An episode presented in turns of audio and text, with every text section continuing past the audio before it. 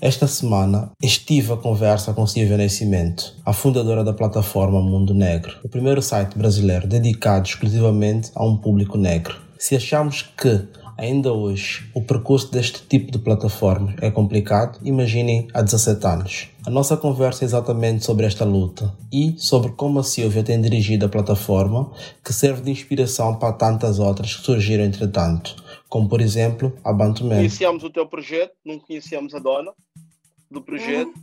mas sempre o teu a, pers a personificação da pessoa por detrás do projeto sempre foi um Deus para nós desse lado. Jura? Yeah, yeah, yeah, estás a ver? Ai, que alegria, que alegria, que alegria, porque realmente é um trabalho que suga bastante da minha existência, mas é um trabalho com muito propósito, e o propósito é justamente isso, assim, tocar as pessoas e inspirar certo? Uh, eu, eu pessoalmente, tipo, eu, eu sou angolano e nós de Angola temos uma herança brasileira grande, não só pela, por motivos culturais, mas pela Globo e a Record. Então, uhum. desde novelas, avós, ou seja, o pessoal, os atores, os cantores, a música brasileira é muito próxima do povo angolano e então um bocadinho diferente do povo português, onde eu vivo há quase 20 anos.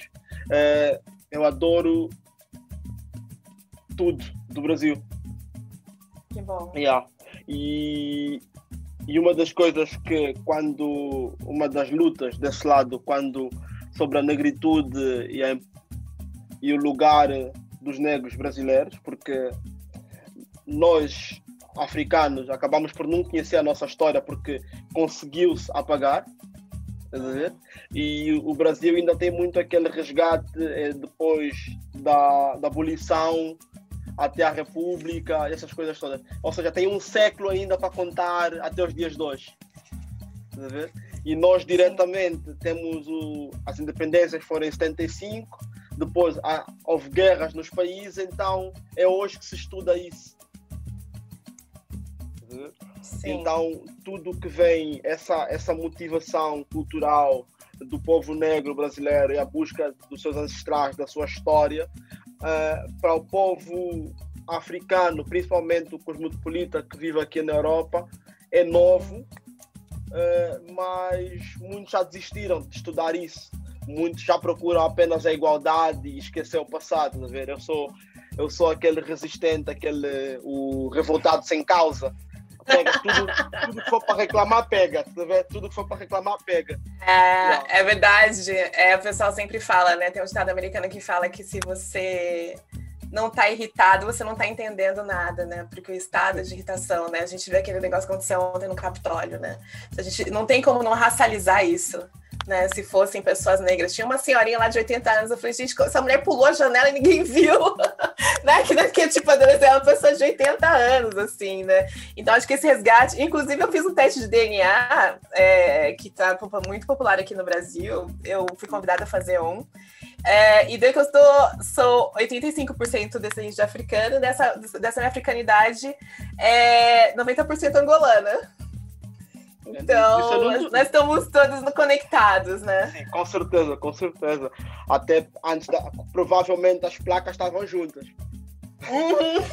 Se, não, se, não, se não fosse a colonização, era pelas placas. Sim, sim, total. E para mim fazia tudo sentido, porque eu, eu olhava, eu olho o rosto das pessoas e tento me identificar, porque antes eu, eu, tinha isso, né? Então eu via as novelas, algumas coisas, eu falei, gente, eu até vejo uma outra aqui, poderia passar por prima minha, né? Mas você vai achando. Então, uma coisa que eu tinha certeza, que é que também aparece no meu teste, que eu tenho muita ascendência é, indígena, né, daqui da América Latina. É, eu tenho 2% de russa, você acredita? Eu não sei o que aconteceu aí. eu vou reclamar, pedir meu dinheiro de volta, que eu falei, eu não acredito nos 2%, mas eu acho que é da minha ascendência portuguesa, que tem da parte da minha mãe. É, que provavelmente lá atrás em Portugal, alguém conheceu um russo aí, porque, gente, eu não conheço os russos aqui no Brasil, participando do processo de colonização. Mas eu fiquei muito feliz dessa parte de Angola, assim. Tanto que eu tô me organizando quando o mundo voltar um pouco mais normal, normal, assim, eu quero ir, assim. Eu falei, ainda mais que fala a mesma língua que eu, então é um lugar que, né, por mais que eu faça, fale inglês, é bem mais gostoso você estar numa experiência, né, dessa primeira língua. É, mas eu fiquei muito feliz, assim. Então eu tomo um resgate também dessa cultura angolana, sabe? Tanto quando vocês fizeram contato, eu falei, gente, que alegria. Porque esse é um dos caminhos que eu quero também, né? Tanto em termos de conteúdo, que a gente pode até mais pra frente conversar sobre parceria, se vocês tiverem interesse. Temos pra gente total, puxar... temos total interesse, temos total interesse. É, de puxar essas pautas mais ancestrais, porque eu acho que muito da nossa autoestima vem desse resgate ancestral, né? Eu fiquei muito arrogante depois que eu descobri esse meu sangue angolano, assim, sabe? Descobri a minha identidade, sabe? Olha, em Wakanda eu ia morar naquele lado lá, sabe? Assim, a gente, nossa, a gente renasce, assim, literalmente. Eu fiquei muito, muito feliz. Ok. Então, eu vou primeiro para fazer o meu trabalho antes que alguém me ralhe. Vou primeiro focar, vou primeiro focar em quem é a Silvia Nascimento, quem é essa, uhum. quem é essa deusa da jornalismo negro. Ah, obrigada. e, yeah, e depois uh, avançamos com toda a parceria que acreditamos que há coisas que aqui em Portugal não acontecem, só vão acontecer se nós estivermos no Brasil. Porque aqui, aqui, aqui o negro, em Portugal especialmente, não existe, né? Não é contado mesmo, estás a ver? Nossa. Enquanto não existe, é literalmente, estás a ver? Yeah. Nossa, é, é completamente, é completamente ignorado, estás a ver? Yeah. E a gente pode mudar isso com a internet, viu? E esse é o objetivo, esse é o objetivo, esse é o objetivo. Uh, então, eu vou querer primeiro começar a saber uh, Quer dizer, eu já ouvi um monte de vídeos teus, mas vou perguntar mesmo. Claro, pode é, perguntar. Sim. É, quem é Silvia Nascimento? Nossa, difícil. Eu sou péssima em definir. Inclusive, a profissão eu escolhi justamente para falar para os outros que eu tenho muita dificuldade de falar sobre mim mesmo. Mas, bom, sou Silvia, pisciana, jornalista, mãe, sou mãe de três meninas. É, mas eu acho que a minha profissão, a comunicação, ela é o que vem mais forte em mim desde sempre, porque eu venho de uma educação de pais com mentes muito colonizadas, e eu não sei de onde veio essa minha vontade de pesquisar sobre o meu povo. E aí, quando eu decidi fazer faculdade de jornalismo, que também foi contra a vontade dos meus pais, que queriam que eu fosse advogada, é, eu, além de fazer jornalismo, eu resolvi falar sobre negritude. Então, eu fui muito contra o que a minha família pregava em casa. Mas eu acho, acredito muito no poder da minha ancestralidade que me ajudou a, a, criar esse caminho, assim. Então hoje eu me defino como uma publisher, que eu acho que é um conceito que a gente precisa de, de, começar a definir, assim, que são as pessoas que além de escrever, empreendem comunicação. É... E pretendo tornar o site, além de uma grande fonte de comunicação, no futuro, uma grande empresa de comunicação no geral, assim, começando a investir em outras mídias, né? Então, basicamente é isso. Ok. É, essa Silvia começa com os 17 anos, sozinha. É, a grande coincidência é que há 17 anos atrás, quando tu pensaste nisso, foste a primeira plataforma negra uhum. que surge no Brasil. É, mas pensámos nisso há 5 anos atrás, na verdade, se pensássemos hoje, teríamos a primeira plataforma negra em Portugal. Uh, isso de sermos primeiro, de ninguém ter pensado nisso, é simplesmente um medo dos empreendedores negros, porque já havia empreendedores negros a fazerem coisas a acontecer, ou porque realmente nós estávamos completamente dependentes do jornalismo branco, ou feito por brancos. É. No meu caso, é, é uma história diferente, porque eu, eu estava no último ano da faculdade, fiz uma faculdade é, que é a PUC, que é uma faculdade católica super tradicional aqui no Brasil. Uma, acho que é uma das faculdades particulares mais importantes, eu fiz jornalismo lá. E no meu penúltimo ano de faculdade, eu estava fazendo uma disciplina que ia para um caminho, e meu professor apareceu falando: Olha, gente, parem as máquinas Tá chegando uma nova maneira da gente se comunicar e que a nossa comunicação, o nosso conteúdo vai conseguir atingir pessoas é, globalmente em tempo real. É, isso chama internet. Então, olha como faz tempo, faz tempo que eu me formei. A faculdade, é, no último ano de faculdade, né, eu estava me preparando para fazer jornalismo político e me, me surge uma plataforma que muda completamente o rumo da minha carreira. Então, acredito que o Mundo Negro foi o primeiro, porque eu sa saí da faculdade com um meio de comunicação até então não existente, e eu consegui, eu sempre fui autodidata, sempre estudei por conta própria, sempre pesquisei. É... Então, eu falei, olha, como eu consigo me comunicar com a minha comunidade é, usando essa novidade, né? Então, é, depois, assim que eu saí da faculdade, eu fui fazer. Era uma faculdade muito racista, né? Então, eu não quis fazer festa de formatura, eu não queria ficar lá abraçando todo mundo, eu não sei hipócrita dessa maneira. E eu juntei dinheiro e fui para os Estados Unidos fazer intercâmbio. Fiquei um tempo em Washington e lá eu tive um contato com essa mídia negra americana que está mil anos luz, né, da nossa, né? Então lá já tinham televisão, cinema, vários tipos de revista e a internet chegando também. E aí durante esse meu intercâmbio eu fui estudando as maneiras de fazer isso no Brasil. Por coincidência, o meu irmão estava fazendo ciência da computação numa, numa faculdade federal. E aí ele também estava querendo saber o que era essa novidade, então surgiu a minha maneira de produzir conteúdo, com meu irmão também tentando aprender como é que funcionava. E por a gente conseguir estudar e também ser privilegiado, né, de poder estudar é, sem preocupações de trabalho, de pagar nossas contas tal, a gente pode se dedicar um tempo assim e fazer por ser o primeiro. Mas eu acredito mais foi por realmente a, a internet nascer quando eu me tornei jornalista praticamente ao mesmo tempo. Mas mesmo assim, eu vejo que os sites que surgiram depois, eles acabaram surgindo um ou dois anos depois do que o Mundo Negro mesmo, né? Então, primeiro a gente tinha uma parte de notícias e uma parte de fórum de discussão, justamente para a gente desabafar sobre as nossas inquietações, né?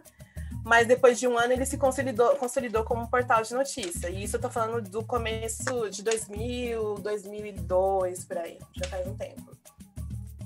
Certo. É, pegando nos dias dois, que é uma plataforma mega respeitada, com mega é, o que é que mudou? Olha, eu acho que a chegada das redes sociais mudaram bastante, é, para um lado bom e para um lado ruim. É, para o lado bom é que você ao mesmo tempo consegue atingir as pessoas que você quer, e o lado ruim é que você atinge as pessoas que você não quer atingir. Então a questão do, do ódio, ela é real. Apesar que eu, antes da internet, eu sofri várias ameaças de morte. Então, é, a internet nasceu, eu fiz um site para negros e, e, eu vivo num dos países mais racistas do, do mundo. Então, o que aconteceu? A Abraquitude, os nazistas que estavam começando a ocupar as internets, eles não toleravam que uma mulher negra, na época eu estava com 20 e poucos anos, aí estivesse falando que o Brasil é racista, que a gente foi roubado, contestando o sistema. Então, o que aconteceu? Hackearam o nosso site várias vezes. Aconteceu nos dois primeiros anos de várias vezes a gente entrar no site, tem imagens de pessoas negras enforcadas ou imagens de banana. Inclusive descobriram o endereço da minha casa, chegaram a mandar bananas para minha casa é, e ameaçarem a minha integridade física mesmo. Tanto que eu estava no emprego dos sonhos em São Paulo, eu tive que voltar para casa dos meus pais porque o risco era real, eles ameaçavam, sabiam onde eu trabalhava. É, mas eu não desisti contra a vontade dos meus pais. Eu falei, eu sou daquele espírito Quanto mais a pessoa quer me ameaçar e me intimidar, eles estão, no contrário, me estimulando, né?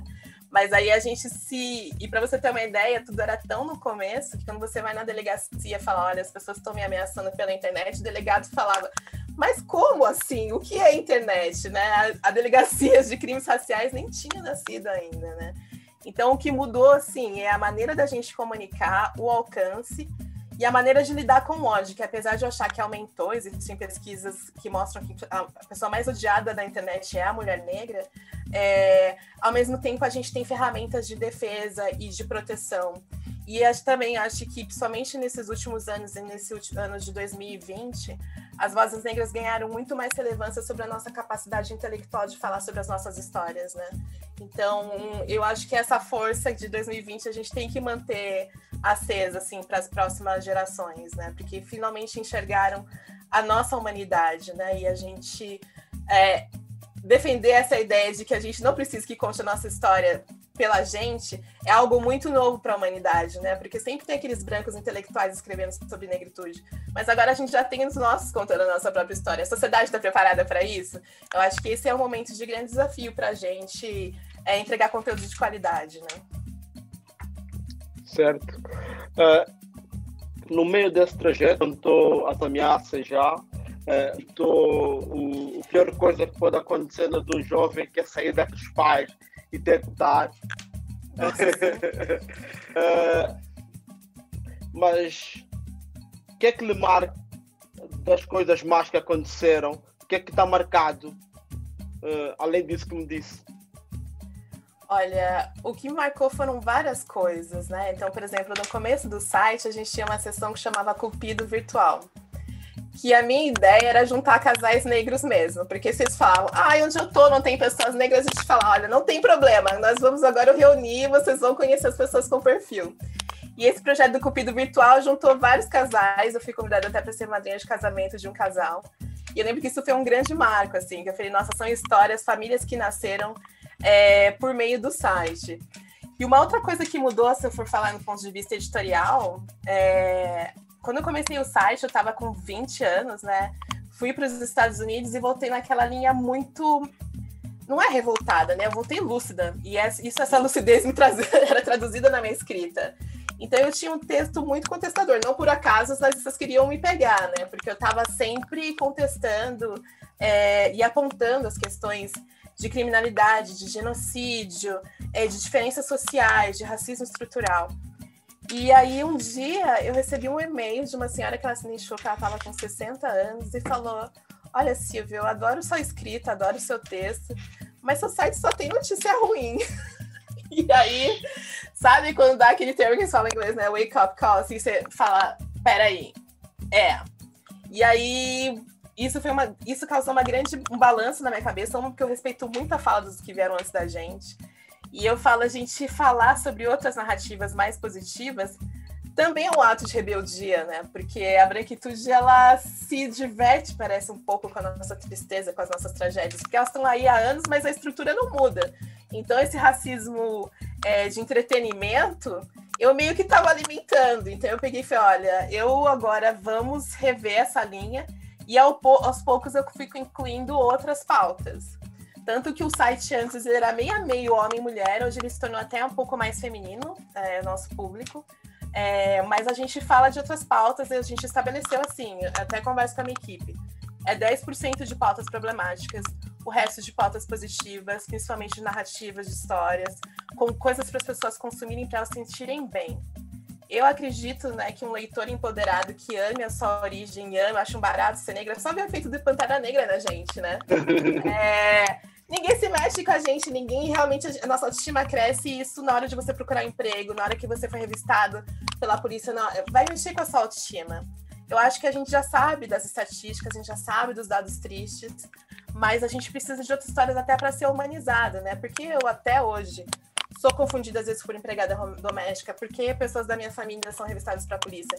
Porque toda a referência midiática que a gente tem de pessoas negras são como bandidos ou serviçais, né? A partir do momento que você faz uma linha editorial que você mostra as pessoas de maneira diferente, eu acho que a energia toda da sociedade, o olhar delas para a gente também muda, né? Uh, tu que tiveste a oportunidade de estar na América, de perceber é, essa, essa coisa que, na, que a América vai ser o primeiro país do mundo por ser democracia, mas acontecem coisas como aconteceram ontem.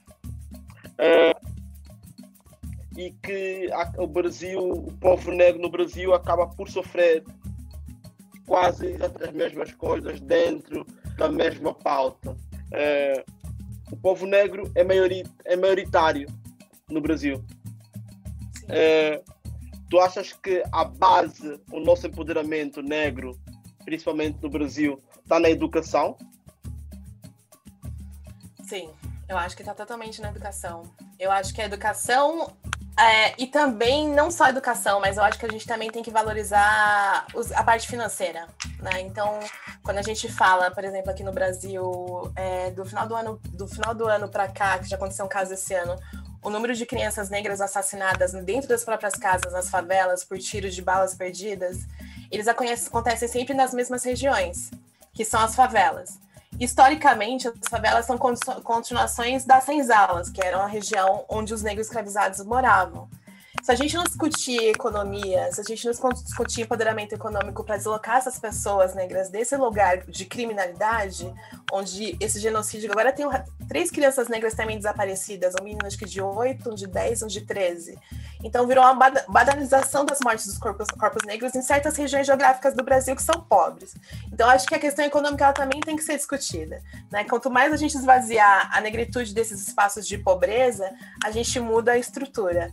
Agora, pela a educação te dá instrumentos de avanço economias, é, até avanços econômicos. Né? Então eu venho de uma geração onde eu fui a primeira mulher a fazer faculdade e sou a primeira mulher empreendedora. Isso vai refletir nas minhas gerações, né? Eu, eu vim de colégios públicos na minha vida inteira, estudei muito para entrar nessa faculdade que eu entrei sozinha, virando a madrugada. As minhas filhas já têm uma, uma, uma outra questão, mas isso porque eu estudei. Então, a gente vai subindo nas escadas das estruturas por meio da educação, mas acho que o avanço da educação e da economia, eles têm que estar junto. A comunidade ainda olha para o dinheiro como se fosse uma coisa que não impactasse a nossa vida tanto, né? Porque para a branquitude é, é conveniente a gente não gostar de dinheiro, mas eu gosto, eu gosto de viajar. né? Na verdade, a gente. Ontem eu estava conversando com um amigo meu negro que é francês, e ele falando: Nossa, eu estou finalmente num trabalho bom e eu sou privilegiada. Eu falei: Pessoas negras não são privilegiadas, a gente é merecedor. Porque para a gente estar tá no conforto da nossa casinha hoje usando a nossa internet, quantos dos nossos ancestrais trabalharam de graça, apanharam e foram violentados de tantas formas, né? Então, eu acho que a educação é um degrau para o avanço econômico. Eu acho que as duas coisas andam juntos, assim. Inclusive, um trabalho que eu quero reforçar esse ano, as empresas brasileiras aqui no Brasil, aqui, aqui, principalmente em São Paulo, elas estão investindo muito em questão de programas de diversidade, né, de vagas exclusivas para pessoas negras. E não está sendo preenchida essas vagas, porque as pessoas negras às vezes acham que aquela empresa não é muito boa para eles. Então, a gente está todo nesse trabalho. Eu fiz até uma entrevista agora com uma empresa grande sobre mentoria, de resgatar essa autoestima da população negra e descobrir que, gente, reparação histórica é isso, vocês têm que recuperar esses cargos, né? Porque isso vai impactar na, sua, na vida dos seus descendentes, na vida da sua família, né? Então, educação e economia eu colocaria quase no mesmo patamar, assim. Uh, muitos dos compatriotas americanos, é, ou seja, todo o mundo negro aplaudiu o Obama na Casa Branca, eh, mas tem muita gente que reclama a pouca mudança que houve depois desses oito anos. Eh, um Obama eh, no Brasil seria a mesma coisa ou mudaria alguma coisa? Olha, eu acho que seria diferente pelo número da representatividade negra da, da, população mesmo negra, né? Eu acho que lá ele teve uma minoria, né? Há pesquisas que dizem até, pesquisas não, entrevistas que falam que se a Michelle Obama, por exemplo, tivesse cabelo crespo, né, durante a campanha, ele não seria nem eleito, né? Você tem que ter todos os dedos, assim, preencher vários protocolos para ser eleito num país onde a negros são a minoria, né? Não que você tem que ser menos negro, mas você tem que ser o negro que as pessoas votem, né? A partir do momento que você está num Brasil que tem mais, num país que tem mais representatividade negra, né, quantitativa pelo menos, é, o seu plano político pode ser um plano político que contemple mais pessoas. Então, a, a, a princípio, governaria com mais facilidade. Mas a gente não sabe, porque as instituições ainda são fortemente brancas e racistas, né? Aqui no Brasil, mesmo no passado, nas eleições que a gente teve para prefeito e, é, e, vereador, por exemplo, tinha uma verba, né, que foi, fizeram uma lei de transferir essa verba para candidatos negros e descobriram que pessoas brancas do partido agora estavam enegrecendo. Então, a pessoa que era branca há três anos atrás, agora que tinha verba para negro, virou negra, sabe? Então, tem essa corrupção que o Brasil é um país muito corrupto, né? e que dificulta o avanço de pessoas negras na política. Mas eu acredito que alguém com perfil legítimo do Obama é, revolucionaria muito a história aqui do Brasil, assim. Eu acho que a gente conseguiria, não só da questão da representatividade midiática, mas de você governar para uma, uma população que é parecida com você, né? Você ser um presidente negro em uma nação negra é diferente de ser um presidente negro num país como os Estados Unidos, né? é o caminho político que pode ajudar as regras e as leis para, para beneficiarem o negro, não só no Brasil, mas como países onde há comunidades negras, como na Europa, como nos Estados Unidos? Eu acredito que sim. A gente até bateu recorde de, de números de candidatas negras, principalmente mulheres eleitas. Então, tem um estado, um estado aqui no, no Brasil, que é o Sul, que é uma região de, de, de colonização alemã que é extremamente racista, e conseguiram eleger uma vereadora negra pela primeira vez. E essas mulheres, principalmente mulheres, né? Porque parece que existe uma articulação política maior entre mulheres, né? É, existe, existe inclusive o Instituto Marielle Franco, né, que é o instituto feito pela Aniele Franco, que é a irmã da Marielle, né, aquela vereadora assinada no Rio de Janeiro, e que capacitou essas mulheres negras para se candidatarem aos cargos políticos, e a gente entendeu que realmente deu resultado, que conseguiram eleger mais. A grande problemática é que a comunidade negra, às vezes, ela se apega muito mais ao partido que essa pessoa negra está filiada do que da pessoa ser negra. Então, às vezes, ah, eu vou votar, mas, poxa, ele é de tal partido, então eu não vou votar. E, e, elas esquecem de ver o plano de governo, né? Porque às vezes a pessoa está fazendo um plano de governo que é voltado para a comunidade negra. Tanto que os meus candidatos não ganharam, que eu votei, justamente porque estavam num, num partido que divide a comunidade negra. Então, eu acho que falta da comunidade negra, em vez de julgar de maneira rasa, né, é estudar o plano de governo dessas pessoas, porque a gente está desperdiçando muitos talentos, né? A verba para se conseguir ter espaço de propaganda política, ela ainda vai para as pessoas brancas. Então a gente tem que fazer o nosso trabalho mesmo, de estudar e ver quem são essas pessoas.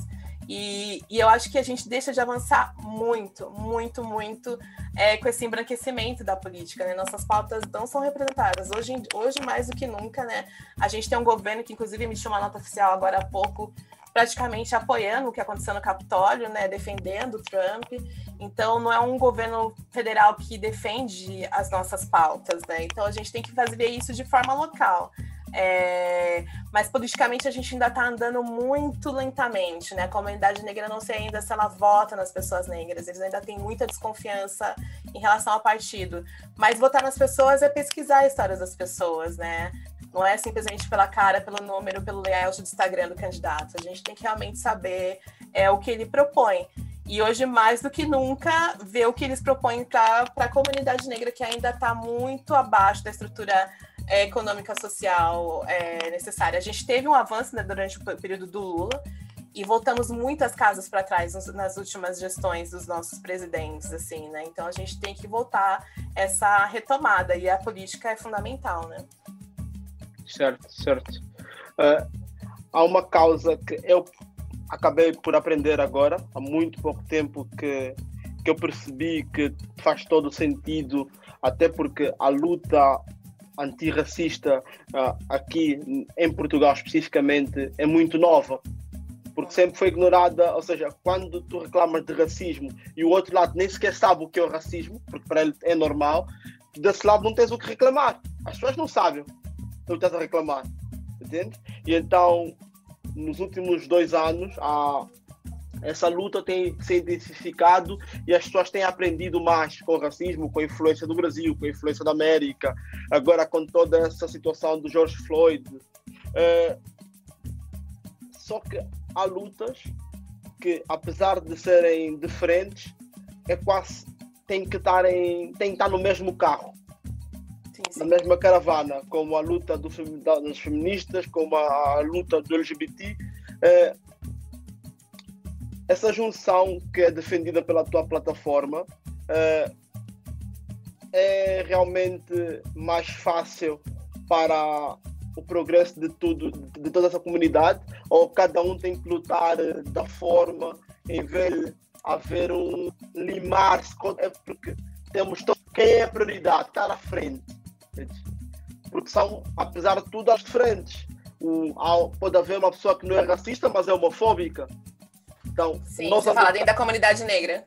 Sim. É, como é que nós conseguimos estar é, em, junto com a luta pelo do feminismo, a luta LGBT e ainda a luta do antirracismo? Como é que tu defines essa junção ou como é que deve se caminhar para frente? É bem complexo isso, porque eu me peguei muito decepcionada comigo mesma quando eu fui fazer uma análise editorial dos meus últimos anos e ver que, por exemplo, a, pauta da comunidade LGBTQ era uma, uma, uma, pauta muito ignorada por mim, assim, né? Eu tinha falava eventualmente se surgisse um filme e tal, mas a gente não abraçava essas pessoas que também são da comunidade negra, né? Então, isso a gente resolveu, na verdade, assim, né? Foi um caminho que eu estava até conversando com a Vanessa, 17 anos, eu toquei o site praticamente sozinha. Não sei como, mas toquei. E ultimamente eu comecei, as pessoas começaram, olha, eu gosto muito do seu site, quero escrever e tal. Eu tinha colunistas, isso eu sempre tive, mas há dois anos eu tenho uma equipe fixa mesmo. E, e, metade da minha equipe, eu tenho uma mulher trans, eu tenho um rapaz gay, eu tenho. Só falta uma pessoa lésbica, mas de resto a gente tem tudo bissexual, tudo uma representatividade grande. E eles também trouxeram essa reflexão, né? A nossa prioridade, porque a gente entende como o mundo funciona, é sempre racial né? Porque a gente hoje estava vendo, a gente publicou uma matéria hoje falando de ontem um dos manifestantes que estava, o pessoal achava que ele estava vestido de viking, né? Mas ele estava se aproximando, assim, se apossando de roupas da tribo Sioux, que é né, dos americanos, né? Ele estava usando uma roupa indígena, o pessoal achando que ele era viking. E aí umas feministas, umas meninas começaram a falar que o cara era gato, umas mulheres brancas, né? Nossa, mas esse cara não é bonito e tal. E aí a gente falou, gente, como assim? Você pega uma pessoa racista que faz parte de um grupo de extrema, extrema direita, né? E, e, e elas olham esse cara como bonito. E aí a gente vê que o feminismo tradicional às vezes não nos contempla, né? Que a questão da raça vai sempre vir na frente. Então, a minha, minha editorial é abraçando todas as nossas nuances, todas as diferenças que a gente tem na negritude, mas sempre vai ser uma pauta mais voltada para a questão de raça, de uma maneira da raça negra, né? Da nossa comunidade negra. É, respeitando as nossas variações, né? Que nem, por exemplo, esse ano eu quero falar mais sobre maternidade, a gente quer incluir outras pautas, mas é sempre mais raça na frente. Tentar não ignorar, né? Inclusive porque a minha equipe é heterogênea nesse sentido, mas é, entre uma pauta sobre feminismo negro e uma pauta que fale só sobre racismo, eu sempre vou escolher uma sobre racismo. Porque, como você falou, essa pauta ela é muito nova pra gente, né? Quando o mundo negro surgiu, o nome mundo negro é até ofensivo para muitas pessoas, né? Tinha pessoas que falavam, muda para mundo afro, muda para mundo ético, o mundo negro é muito agressivo, sabe? E eu falei, mas como é agressivo? Isso tem a ver com a minha identidade, né? Hoje a gente já avançou um pouco nisso. Mas eu acho que ainda a gente tem que resgatar, quando você fala uma coisa que é muito séria, é, das pessoas não saberem nem o que é racismo, né? É que a, que a Turban fala, né? Eu poderia libertar mais pessoas se elas soubessem que elas eram escravas. Eu acho que isso acontece ainda muito na nossa comunidade, né? De elas não perceberem que elas estão sendo manipuladas. Então vai ser sempre a pauta da questão racial na frente, assim é, pautas de outras comunidades à América. Nós todos vivemos um bocadinho em torno do racismo que existe dentro da América. Depois temos os racismos internos dos países, é, mas tu, como jornalista, tu olhas para as outras situações de racismo, por exemplo, aqui na Europa, estás, houve em França, aqui em Portugal, é, essa, essa situação do sol, que eu tinha dito, é, o negro é, não existe em Portugal. Por isso acontecem cenas como aconteceram no filme. Estás a ver? É. Tu, vocês olham para estruturas de luta antirracista fora do Brasil e da América? Olhamos, mas editorialmente ainda somos muito fracos, né? Então, quando a gente fala de, de parceria de outras pessoas, é justamente porque nós somos poucas mãos para falar de uma comunidade muito complexa e grande. E a gente, né, a nossa sede é um dos países mais racistas do mundo, assim, né? Eu já viajei para América, já viajei para Europa. A questão do Brasil é uma questão que você percebe no aeroporto voltando, sabe? As pessoas não fazem questão nem de segurar sua mala, né? Então, é, esse olhar, assim, a gente já tem. Esse país vai dar muita dor de cabeça pra gente. É, e se você for mudar em questões regionais, por exemplo, não sei se você já veio para o Brasil. Era muito novo. É muito novo, né? Mas tem a região Nordeste que tem uma grande representatividade negra e ao mesmo tempo é o estado mais racista do país, que é a Bahia, né? Então a, a, gente regionalmente, por a gente ser muito extenso, o, o, nosso país já consome bastante a gente, porque a gente está com um presidente né, racista, é, um governador de tendências racistas também, então a gente já tem poucos braços para sustentar a maluquice que já é o Brasil, né? Mas a gente certo. precisa ter esse olhar global que a gente às vezes tem de coisas muito pontuais, que nem a gente falou do filme Soul dessa vez, a gente se baseia muito nos Estados Unidos, eu sou uma pessoa que é, me inspiro muito na cultura afro-americana, pelo desenvolvimento que eles têm midiático de como lidar com as maneiras de comunicação, né? Mas a gente não tem uma editoria de que fosse internacional, que tivesse esse olhar político global ainda, mas é uma necessidade, com certeza. Porque é global já é a tua escrita, tu és uma das. Tu escreves para É. Escrevo, fui, fui convidada, tem mais duas pautas para tocar e, nossa, é as, as, coisas de 2020, né? Foi tão surreal. A Essence foi uma das revistas que eu, recém-formada, peguei várias para ler, ler, e estudar, porque eu sou dessas que estuda mesmo, né? Então, quando eu voltei para os Estados Unidos, com 20 e poucos anos, eu tava com uma mala só de revistas. E era para estudar e ver como é que eles fazem os títulos, como eles fazem as legendas, qual que é o tom da matéria né? Quais os tipos de fonte que eles escutam, quantas fontes em média eles escutam para cada matéria, né? E, e, desenhar a linha editorial do meu site dentro dessa observação. Então, a essência era a revista dos sonhos. Pelo LinkedIn, né, que é aquela rede social de trabalho, a editora me procurou, falando: Olha, eu conheço o site, sigo você, Silvia. Eu falei: Me segue. Ela, sim, eu acompanho o trabalho de vocês e queria te convidar para fazer uma matéria. E agora ela, inclusive, mandou uma mensagem para mim recentemente que se acabasse a pandemia, de eu ir para os Estados Unidos conhecê-la, né? Eu quero ir para o Sense Festival, né? Que é aquela festona que tem. Isso sim vai ser uma realização de um sonho, mas é realmente é uma, é uma questão global. Eu adoraria escrever para veículos fora assim do Brasil e contar é, um pouco do que acontece aqui, porque o Brasil é um país muito cisgêneros, porque é o que você falou. Uma coisa é você não tem identidade negra num país de minoria negra, mas aqui as pessoas estimam que em cinco anos serão 85 pessoas, 85% de pessoas se declarando negras. E ainda tem pessoas com questões de identidade, né? Então, eu não vejo isso em nenhum outro país do mundo, né? Então, o Brasil já é um país muito complexo. Yeah, yeah. É, é, é aquele, é, é, é, aquele país que. Bom, eu acompanho muitos humoristas brasileiros, eu acompanho muita coisa. 70% do, que eu, do conteúdo que eu vejo é brasileiro. É só. Yeah, tipo, os humoristas de Curitiba, as salas de stand-up comedy de São Paulo. Uh, bebo mesmo muito, muito do Brasil, estás a ver? E, que legal. Só que ao mesmo tempo é aquele sítio em que é tão avançado em tudo. Há mil sítios em São Paulo que são dez vezes mais modernos que, que Portugal, que a Europa. Mas ao mesmo tempo há aquele delay de, da corrupção, da desigualdade. Eu, como angolano, que quer, por exemplo, viver no Brasil, como é que eu me agarro para ter essa coragem de largar a minha base aqui europeia para ir à busca de um sítio que é moderno, que é desenvolvido e que tem mais pessoas semelhantes a mim?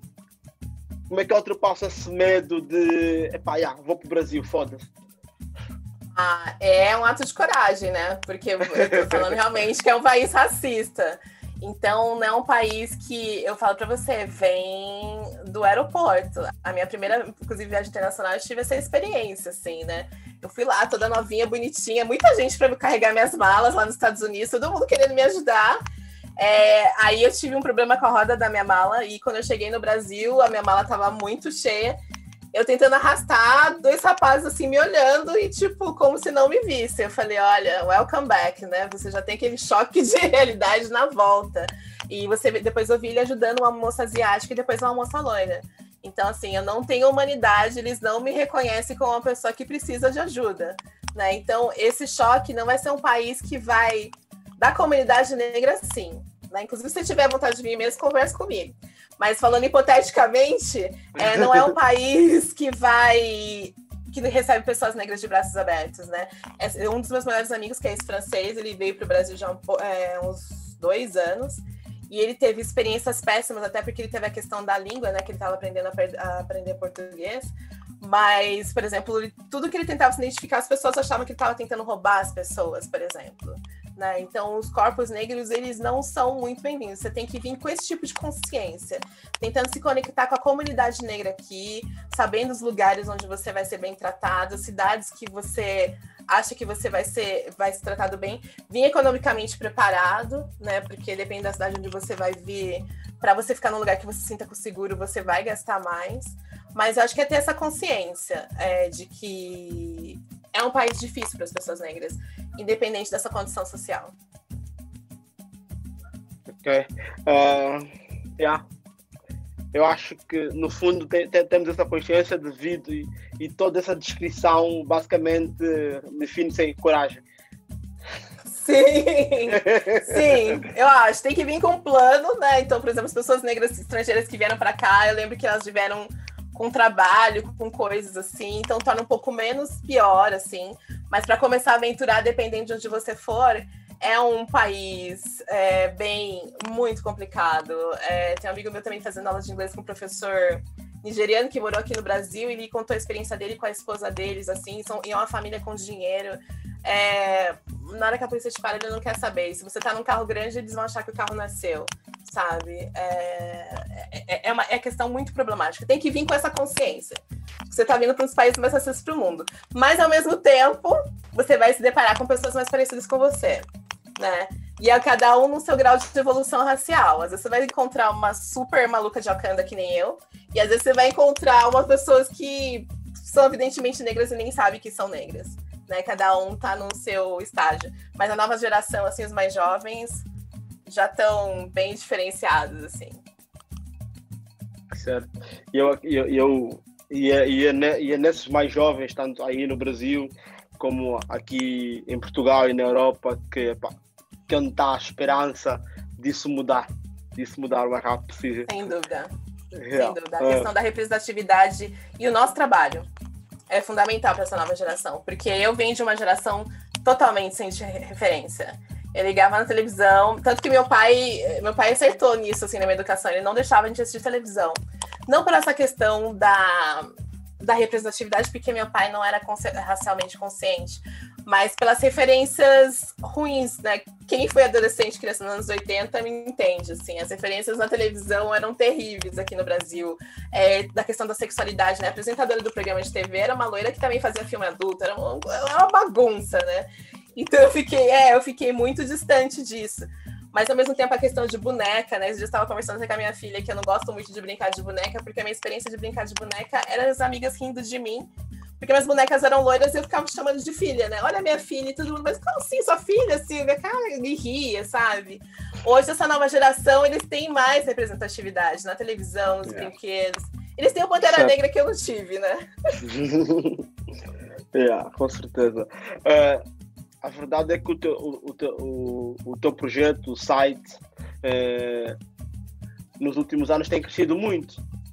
Sim. É, quem são, quem são, quem são as grandes, quais são as grandes parcerias que surgiram agora nos últimos anos que vos ajudaram a dar aquele upgrade de hoje tu tens uma equipa, hoje tu olhas para frente e dizes não, é realmente uma redação negra, é realmente uma redação com conteúdo negro onde consegue empinar o nariz e dizer, yeah, isso, é, isso é bom. Sim, com certeza, mas veio de. Eu tive uma experiência, né? É... Eu tenho uma trajetória das pessoas que me inspiram muito é, é a Oprah Michelle Obama, né? Que nem você tem umas referências do Brasil. As minhas referências são referências de mulheres afro-americanas, assim. Até a questão geracional, né? É, da minha idade, assim. Eu tenho 43 anos e aqui no Brasil eu não tenho muitas referências de mulheres negras da minha idade. Então eu acabo voltando um pouco mais para pra, as pessoas é, de lá. E aí, eu gosto de. E essas mulheres que me inspiram, elas têm muito essa questão de mentorar e ajudar as pessoas. E, e um dos, dos pulos que o mundo negro deu foi justamente quando eu fui procurar o YouTube aqui no Brasil para fazer um projeto para capacitar é, youtubers negros. O que acontecia? Eu consumia muito conteúdo de YouTube de, de influenciadores, mas eu achava que eles tecnicamente não eram muito bons, eles não sabiam muito usar a plataforma. E tem muitas dificuldades aqui de compra de equipamento, mas às vezes de você saber configurar como a plataforma vai entregar seu conteúdo, que faz totalmente a diferença. E aí eu consegui uns acessos e consegui conversar com a diretoria de, do, do, YouTube. E nós fizemos um curso de duas semanas, né, dividido em dois grupos, para os influenciadores que hoje é Nathalie Neri, Gabi de Oliveira, Murilo Araújo, a The Júnior, que são os grandes influenciadores do momento. E eu olhava essa moçadinha assim e falava, gente, dá para ser melhor. E depois dessas parcerias com o YouTube, eu percebi que conversar com essas plataformas era uma maneira de uma eles saberem que existem publishers negros, que existem produtores negros fazendo coisas, e ao mesmo tempo essas plataformas te dão ferramentas para você melhorar. E quando você melhora, você aumenta o seu alcance, entendendo as plataformas. Então eu já fiz curso no, no Twitter, já fiz curso no Instagram. Em breve farei curso no TikTok, que é uma plataforma que a gente está querendo estudar, mas vocês não vão me ver dançando no TikTok, desafio. Me recuso esse papel, mas a gente está nesse desafio de como fazer jornalismo no TikTok, da gente não perder a nossa identidade. E eu consegui conversar com os diretores. Então, assim, eu usei muitos meus contatos para conversar com lideranças de, de, plataformas que são estratégicas para mim. É, e aí a gente conseguiu, depois do selo de verificação dessas plataformas, que é uma coisa que aqui no Brasil parece que se você não tem esse carimbo da branquitude que fala, olha, nessa vocês podem confiar, né? As coisas não acontecem comercialmente, a história do Mundo Negro foi muito interessante, assim, porque nos primeiros cinco anos, para a gente ser a única plataforma, as marcas procuravam a gente direto, assim, eu financiei várias coisas com dinheiro de patrocínio, meus estudos, né, de pós tal. Depois chegaram os influenciadores e as marcas se voltam para os influenciadores, né? E aí a nossa fonte de renda era o Google AdSense, né? Que era pelo número de visualizações que você ganha em dólar. E por isso que eu não Sim. tinha equipe, porque não, não se ganha o suficiente. E eu fazia parcerias com afroempreendedores com valores muito baixos, assim, porque eu não consigo cobrar cara da nossa comunidade, né? Mas eu fazia um precinho amigo para eu ter um volume suficiente para conseguir tocar as coisas e montar o meu salário.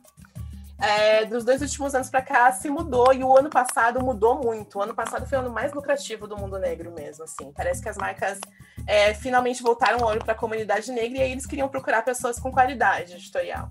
Então a gente conseguiu fechar parcerias com L'Oreal, com Avon, coisas com o próprio Facebook, para o Mercado Livre, que também é uma plataforma grande de venda, é, com marcas de cerveja. E aí a gente já deu aquele up que me possibilitou, inclusive, aumentar a minha equipe, né?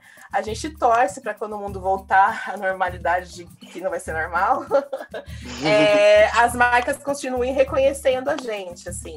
Mas foi um ano que realmente, 2020, né? foi um ano que as marcas falaram: nossa, vocês realmente existem, vocês fazem jornalismo e vocês fazem conteúdo bom. Eu falei, então, no caso, eu faço há 20 anos, né? Mas aí a gente mudou a estratégia, né? Mudei a estratégia de valor e, e outra coisa. Eu me distanciei da redação e, e encabecei o meu negócio, porque eu também, durante muitos anos, tentei terceirizar isso.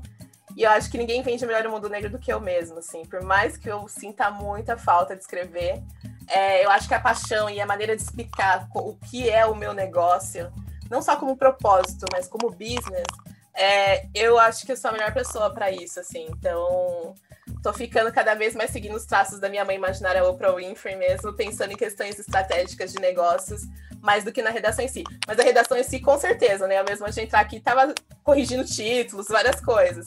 Mas o meu core mesmo, a minha maior parte de dedicação é a parte comercial e parcerias estratégicas. Certo, certo. Olha, uh, Silvia, com certeza que eu diretamente os meus sócios vamos querer colar na tua perna porque estava, estávamos à busca de uma inspiração e de um caminho, estás a ver? É a plataforma, completamente, estás a ver? Uh, nós temos sim uma experiência jornalística, mas nós estamos num mundo onde não existem pautas negras, estás a ver? Onde os negros questionam porque é que só tens negros no Instagram e está escrito, é uma plataforma para negros, estás a ver? E não estamos a falar de pessoas com 30 anos, estamos a falar de miúdos que questionam isso. Yeah. E então, aqui, pá, comparando com o Brasil, acho que nós estamos nos anos 80 e olha que o Brasil, comparado aos Estados Unidos, a gente também está nos anos 70, 80. é, é, uma, é uma coisa, né? Mas assim, a gente tem uma minoria que está avançada, por exemplo, vocês mesmos. Inclusive, acho que comecei a seguir vocês antes de vocês me seguirem. Porque acho okay. que um bom amigo compartilhou e eu falei, uau, que perfil bonito e informativo, né? Porque é um perfil que não é a fotinho em si, é, é informação.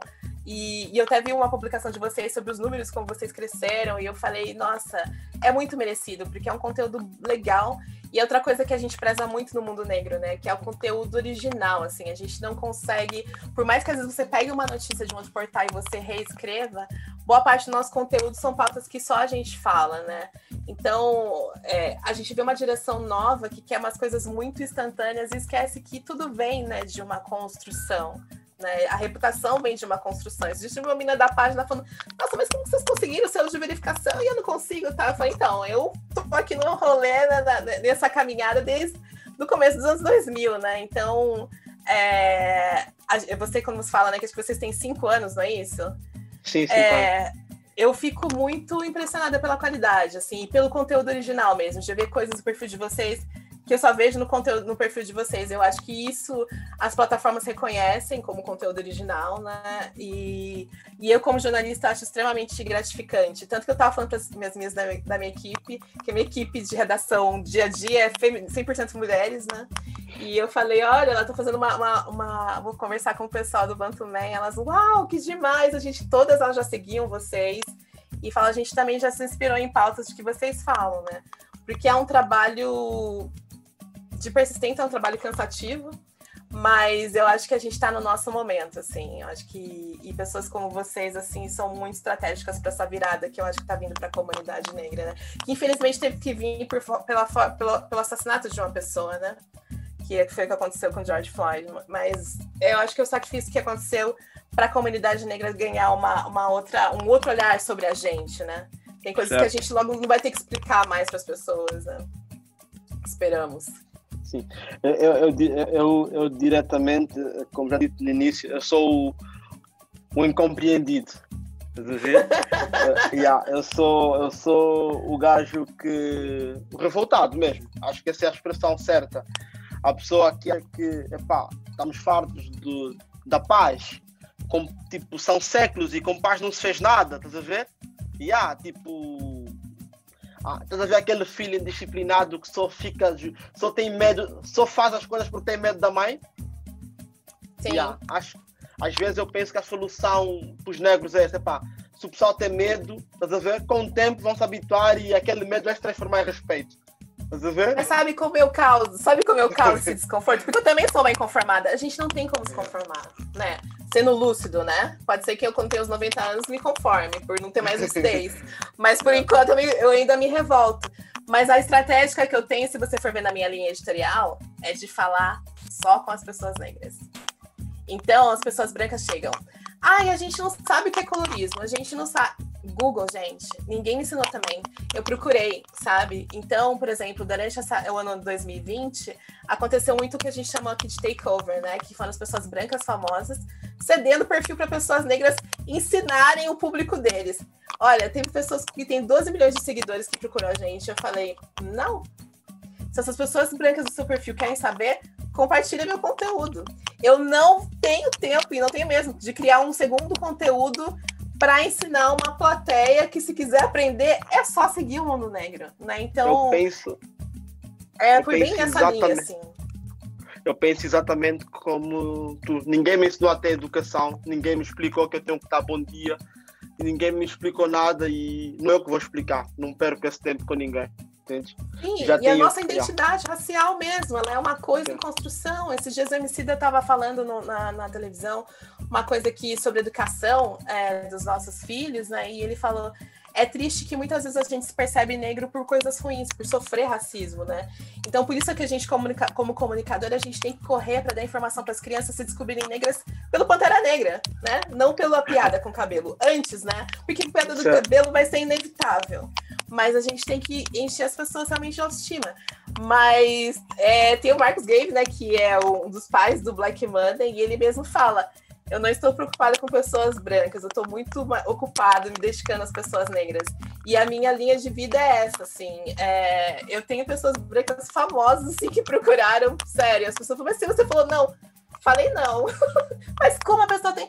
Não vai me acrescentar, eu não tenho interesse de ficar educando pessoas brancas. E a pessoa sempre pode compartilhar meu conteúdo.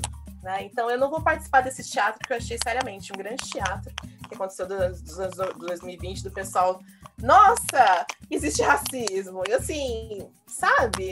As pessoas não estudam história, elas acham que as pessoas negras. Né? Eu, por exemplo, era ir para ser uma irmã angolana sura, para ter nascido em Luanda, sei lá, não aqui em São Paulo. Né? Mas aconteceu um contexto histórico que, que deslocou, desestruturou a minha família, né?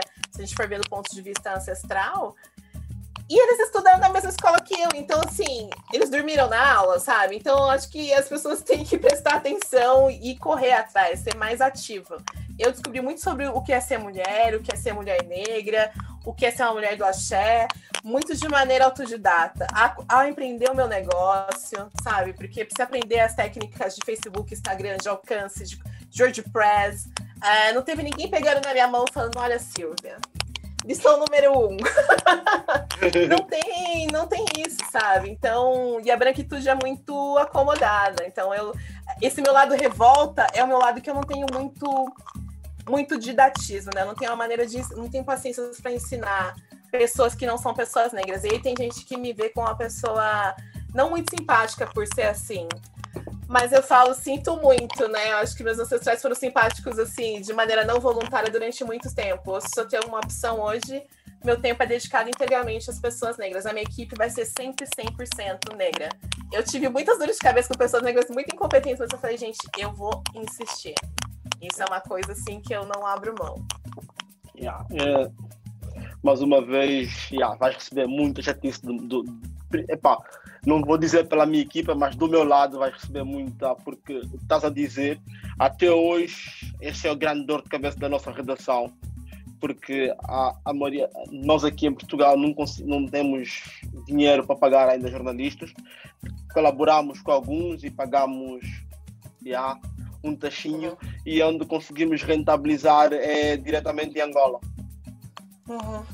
E então o pessoal em Angola por mais que tenha vontade, tem uma, epá, é uma incompetência. Não, tem, não é o foco. É uma cena cultural bem diferente. As pessoas. Não existe trabalhar em casa. Não existe trabalhar em casa. Tipo, ainda tens aquela coisa básica: ligas o computador e a tua mãe chega, estás no computador, estás a brincar.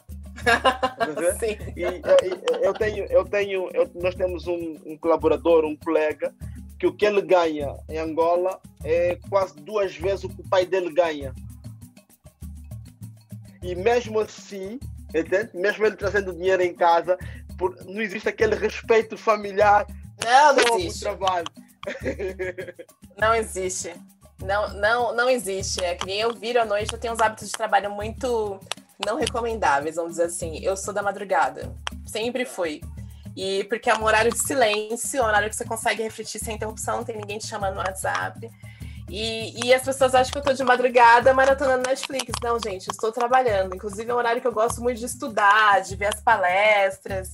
Eu vou até depois passar um link para você. Eu fiz um curso. O Google fez um curso para publishers negros, só pessoas que fazem o que a gente faz.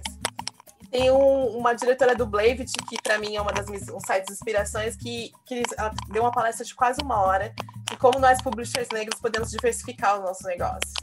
Eu gravei durante o dia e assisti, acho que era umas três horas da manhã. Peguei minha aguinha, tranquilinha, assisti. É trabalho. É o suor, né? Esses 300 mil. Semana passada eu vi que a gente alcançou nos últimos 15 dias 7 milhões de pessoas pelo Facebook, alcance totalmente orgânico. Mas não é pela minha simpatia, é por trabalho mesmo. É pra gente suar, pra gente estudar os números, pra gente saber o horário de entrega, né? É, mas as pessoas só acham que a gente tá jogando né, no computador, que a gente sabe, as notícias que eu tô lendo eu tô passando, procrastinando, né? Mas antes fosse, não é assim, né? Acho que o nosso trabalho em si, agora que a gente fica mais em casa junto com a família, eles conseguem entender um pouco mais. Mas o negócio de trabalhar em casa é muito novo, né? Certo, certo, certo. Olha, Silvia, muito obrigado.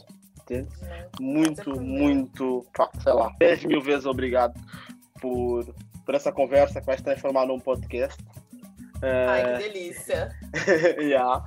Uh, ah, eu mais que fechado contigo, com certeza. então tá bom. Vai, tá bem. Muito obrigado já. Imagina, eu que agradeço, viu? Um beijo, fica bem. Abraço. Tchau, tchau.